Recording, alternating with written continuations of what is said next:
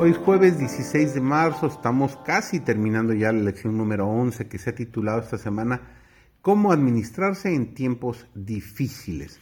Su servidor David González, nuestro título de hoy es Cuando nadie pueda comprar ni vender. Se acerca rápidamente el punto cuando llegará al máximo la iniquidad de los transgresores. Dios da a las naciones un determinado tiempo de gracia les envía luz y evidencias que las salvarían si las recibieran.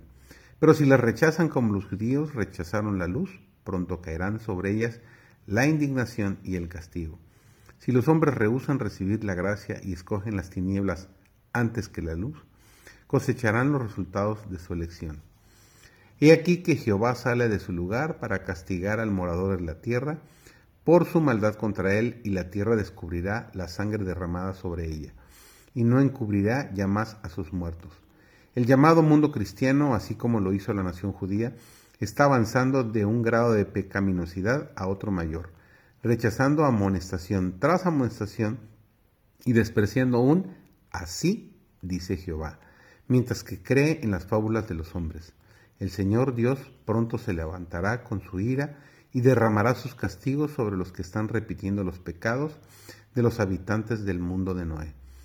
Aquellos cuyos corazones están plenamente decididos a hacer el mal, como lo estuvieron los corazones de los habitantes de Sodoma, serán destruidos como estos. El hecho de que Dios haya tenido por mucho tiempo tolerancia, paciencia y misericordia, y el hecho de que sus juicios se hayan demorado mucho, no hará que el castigo sea menos severo cuando sobrevenga. Muchas veces el que sigue a Cristo se ve colocado en donde no puede servir a Dios y llevar adelante sus empresas mundanales.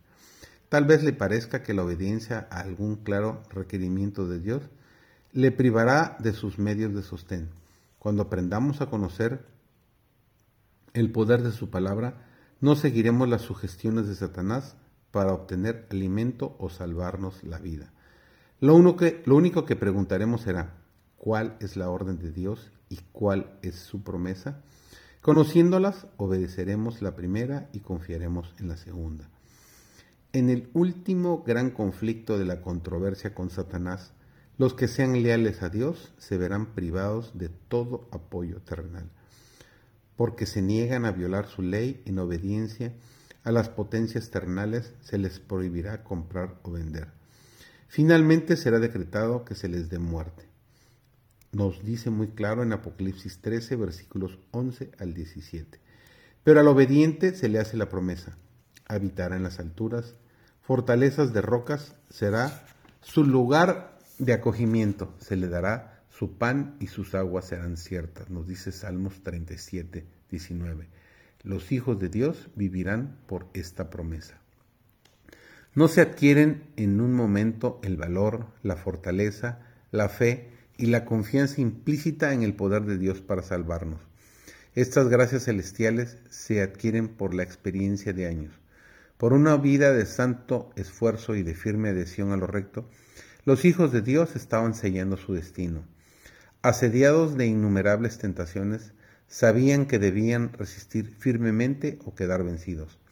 Sentían que tenían una gran obra que hacer que a cualquier hora podían ser llamados a deponer su armadura, y que si llegaran al fin de su vida sin haber hecho su obra, ello representaría una pérdida eterna.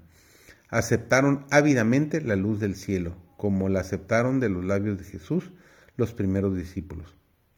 Cuando estos cristianos primitivos eran desterrados a las montañas y los desiertos, cuando las mazmorras se los dejaba morir de hambre, frío y tortura, cuando el martirio parecía la única manera de escapar a su angustia, se regocijaban de que eran tenidos por dignos de sufrir para Cristo, quien había sido crucificado en su favor. Su ejemplo será un consuelo y estímulo para el pueblo de Dios que sufrirá un tiempo de angustia como nunca lo hubo.